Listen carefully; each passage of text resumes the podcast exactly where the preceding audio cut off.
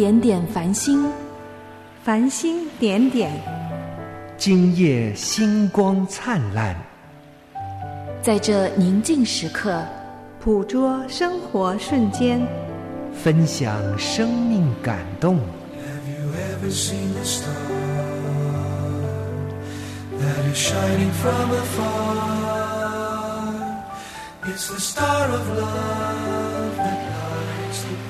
零点繁星，让我们与您零距离互动。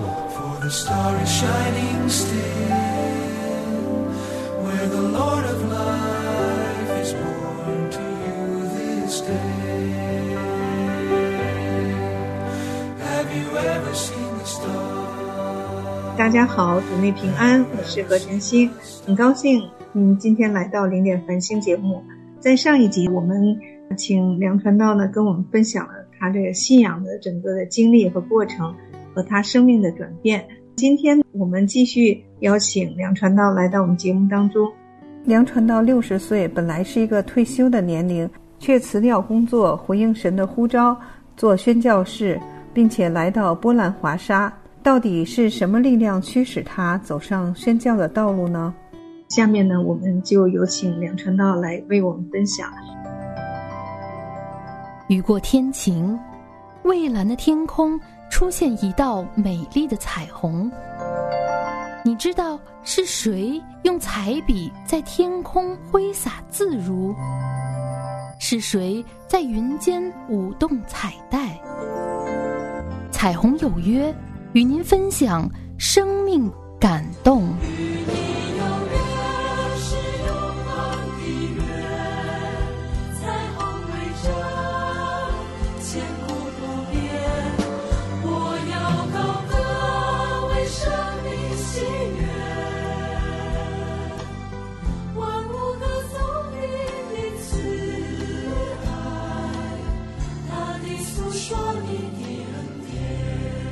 梁川道您好，您好。嗯，梁传道，上一集我们说到，您从神学院毕业，神就呼召您去做宣教士。那我我知道，其实做宣教士这个决定可能都是很困难一个决定，就是想去做和真正去做，这个也是一个很大的信心的一个考验。那也需要家人的支持啊，您太太的跟您一起同行，就是在这个过程当中。嗯，您跟我们也分享一下您内心的一些挣扎、一些难处。这个做宣教士，大家听了我的信主的经历的话呢，神的感动给我，然后的话呢，六十岁的人呢辞掉工作做宣教士，自己有没有考虑到现在遇到了一些困难呢？其实有一点点的考虑。六十岁退休的话，六十岁辞掉工作是一个很尴尬的年龄。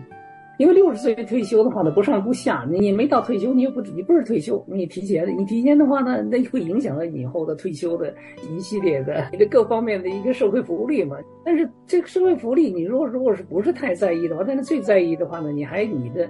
你还你医疗保险这一下的话呢，就很麻烦了。因为我们加拿大人的话呢，你离开了加拿大的这个地方呢，有一段的时间之后，你的整个的你的医疗保险呢，加拿大的话就停止了。然后等你再回来，你要连连续住够三个月，然后才能恢复。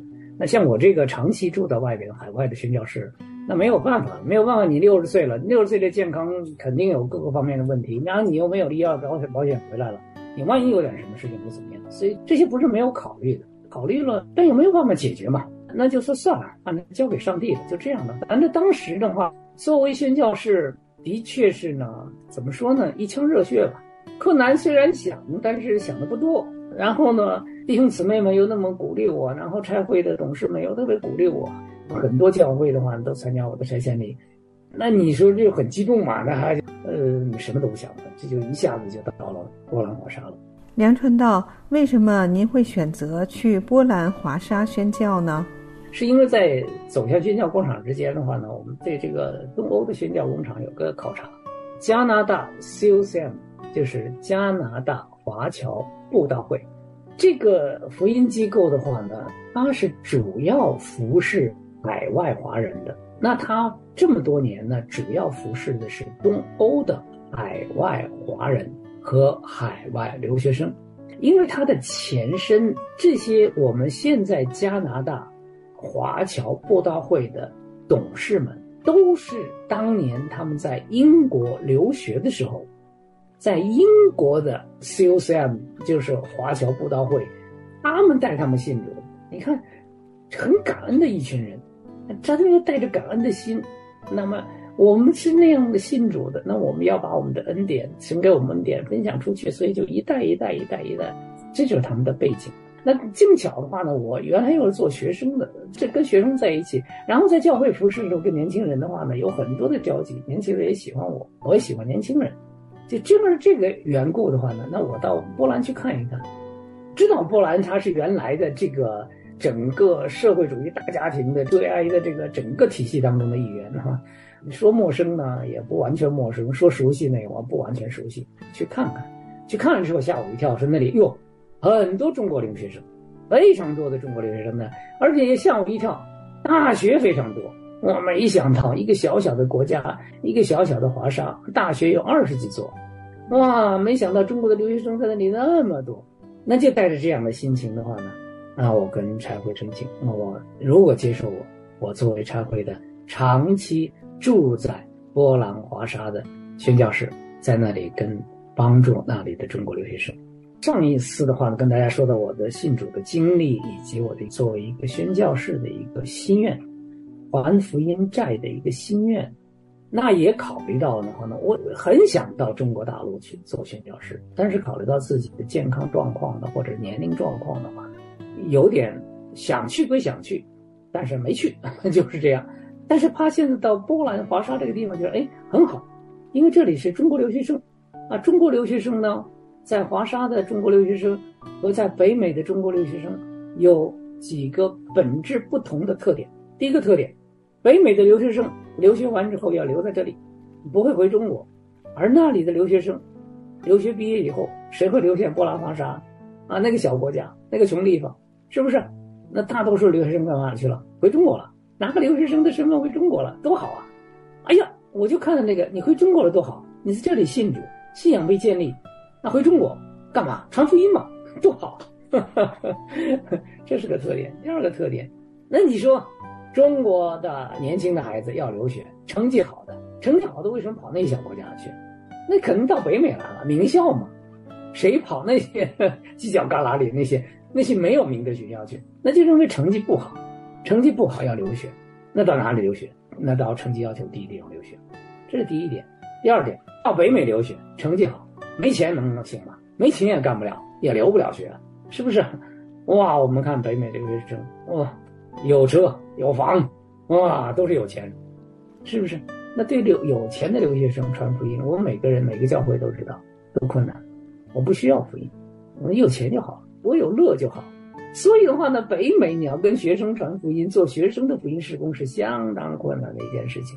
但是在那里没钱，成绩又不好，家境又不好，上帝真的是怜悯谦卑的人，怜悯贫穷的人，就是这样。八福的第一福是，是吧？有福了，有什么福？真的愿意听福音的，你跟他们讲福音。他们没什么太大的指望了，他们不能指望父母的关系，他们不能指望家里的财产，他们不能指望他名校的文凭，指望什么？人都有盼望，真正在耶稣基督里，你是有盼望，你一定有盼望。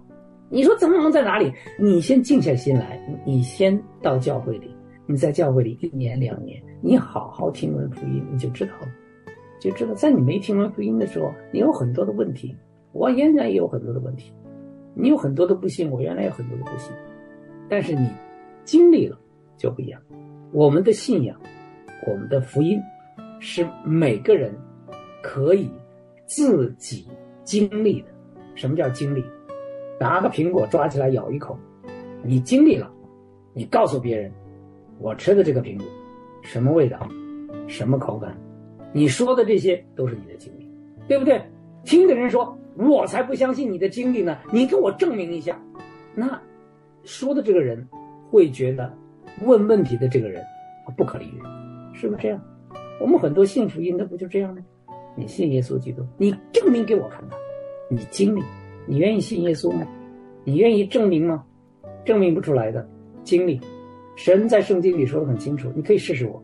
神都这样说话，你可以试试我。对，很多人他们就说，你让我相信，我没看见，我就不信，所以他们就眼见为实。其实的话呢，我们还是相信自己啊。我们没有看见信的东西太多太多了，是不是？自己给自己找个理由就信了。你信的是谁？信的还是自己？当人信自己的时候，你的信大不过你自己，是不是这个道理？因为你信的基础是你自己，你怎么可能大过你自己呢？所以你信来信去信的大不过你自己。那你的信既然都大不过你自己，你的信还有什么样的价值？你的信的价值就是你自己，你自己多大价值？你的信多大价值？是吧？所以那不叫信仰，信仰是什么？超越的，是不是？比你大多了，那叫信仰，要超越的啊！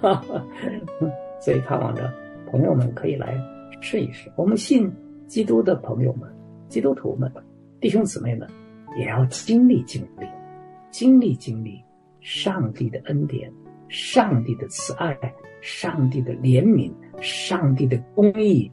上帝的圣洁，如果你没有这个经历，我说你的信仰不真实。我们常常挑战人说：“你信什么？”我信耶稣。我再问你：“你信耶稣什么？”什么叫你信耶稣？再往下就问吗？可能问几次，你就问的没法回答。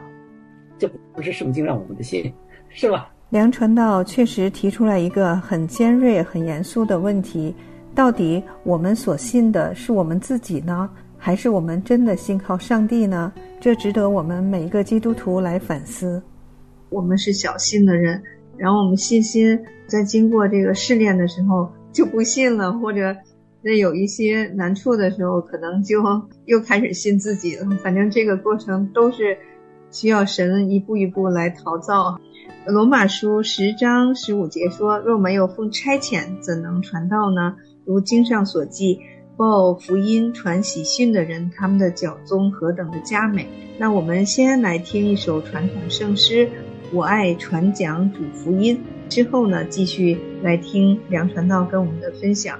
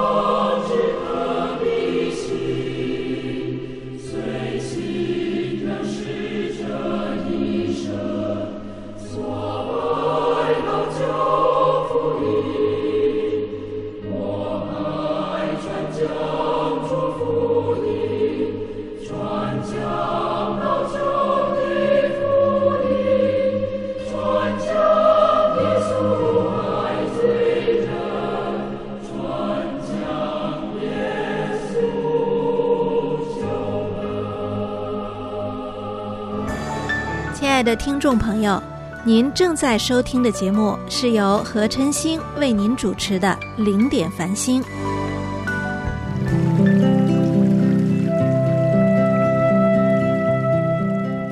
扬帆起航。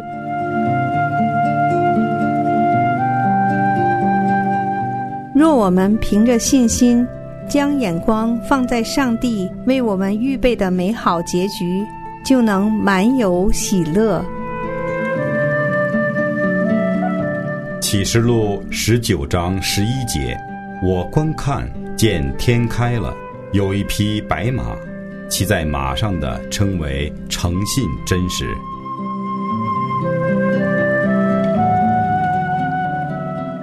梁传道在疫情的时候，您在波兰不光是服侍这些学生施工，还要服侍教会。因为我知道波兰当时疫情也非常严重，在这样的困难当中，您又是怎么经历到神的同在的？真正做一个宣教士，到了宣教工厂。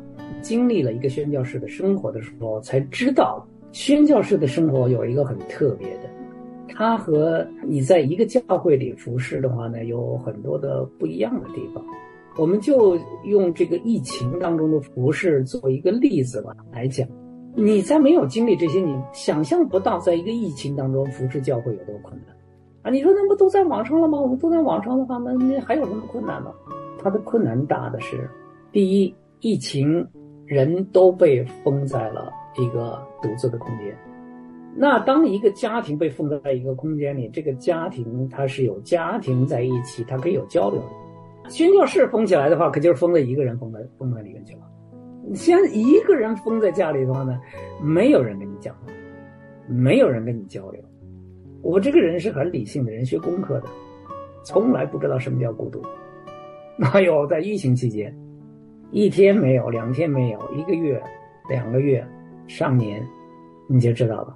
把你自己放在一个很小的空间里边去，你也不能出门，你就知道不容易了，真的是非常的不容易了。在这个不容易当中呢，你要服侍教会，服侍教会什么？教会的弟兄姊妹感染怎么办？就是有感染了，那感染就是要命的呀。那你疫情期间的话，那最开始的话，感染就是要命的。好在学生。都回国了，没有回去的，那你要照看，你要想办法让他们回去，让他们安全回去。像这些不都是教会的责任吗？教会的弟兄姊妹们得了感染了，那教会的众肢体怎么服侍他们？不是说你不怕死就完了，这不是一个不怕死的问题。怎么样用神的爱来帮助？在帮助的过程当中，我们怎么样又不试探上帝啊？你说反正我们有上帝，上帝保护我，我或者这不要试探上帝，该尽的本分要尽的。啊，我我防护的很好，防护很好就没问题，真的没问题啊，防护的很好。举个例子，我作为教会的代理，教会的有一个家庭，其中有一个人感染了，我怎么办？这个家庭隔离了，我去看望吗？我去关心吗？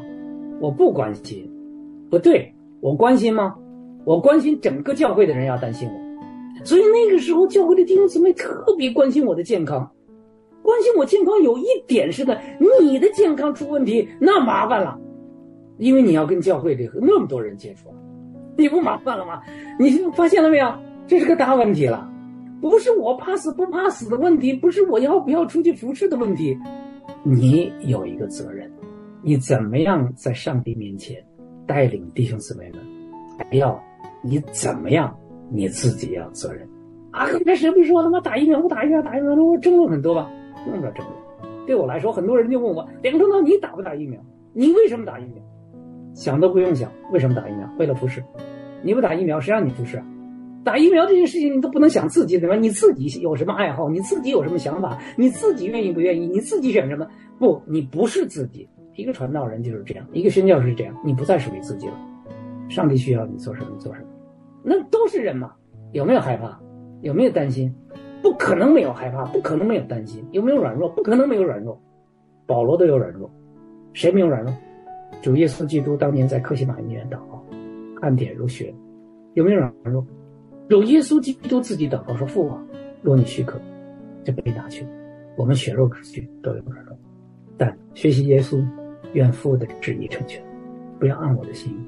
你真正经历了，你就知道，一个宣教士的生活不是一个一般的生活，不是说我在这里要跟大家诉苦，我要鼓励所有要走向宣教工厂的宣教士们，好好预备自己，像保罗一样，经历的人知道这是个祝福，看到人觉得，哇，这是个苦难，这是个难处，但你经历的人知道是个祝福，也是难处要自己面对的，难处要自己胜过。那就刚才主持人问我疫情的时候怎么过，我跟大家举例子，要说的故事非常多，但我从这一点跟大家来讲，一方面有神的保守，一方面我们要克服各样的难处，服侍教会。那我们教会呢，又是网上敬拜最晚开始的。你说我完全不在网上，你看平衡在哪里？平衡在哪里？人的血气跟上帝的心意，你怎么平衡？作为一个传道人，作为一个宣教师，作为一个教会的带领，你是不是非常恐惧战惊的要做这样的服饰？因为有一天，神要找我问我：你是做你自己的呀？你凭你自己的喜好啊？你还是凭着神给你的带领？你想想看，这些事情不都要自己解决吗？所以，一个宣教士的话呢，他离开了我们熟悉的，就跟我们现在熟悉的环境、熟悉的朋友、熟悉的家庭，你在这个教会里不完全不一样。所以，你要自己面对很多的艰难，靠上帝来带领我们一步一步的来走过来。感谢神，神对教会有大的保守，非常大的保守。教会有感染的，教会的话呢，教会自己的人倒没有去世的，但是的话呢，原来在教会的有出现过有去世的人，那我们就说。碰到这种情况，我们要保守这个家庭，再也不要有去世的人，啊，这是我们尽全力要做的事情。神也就保守，尽管的话呢，那有一位去世走了，然后这一家人都在一个空间里边。当时的话呢，来联系疫情的期间，联系医院，医院根本没有人接听你的电话。那靠什么？靠教会帮助，教会要避免感染。所以像这些艰难，都在在上帝的护理之下，我们。一步一步来经历来解决，我就把把一个宣教士的生活的一个方面哈，跟大家介绍一下。再次感谢梁传道的分享。梁传道在疫情中所经历的和走在宣教道路上所遇到的重重困难，都是我们很难想象得到的。但神是信实和怜悯施慈爱的神。希伯来书四章十六节，所以我们只管坦然无惧地来到施恩的宝座前。为要得连续蒙恩惠，做随时的帮助，求神赐给梁传道一颗勇敢的心，神与他同在，圣灵不断的来引导他，带领他前面的脚步，完成神美好的托付，荣耀主的圣名。那节目的最后呢，我们就来听这首赞美诗《我愿为你去》，来结束今天的节目，让我们充满天上的能力。愿意为主打那美好的仗，感谢赞美神。用神灵与火为我实习，让我充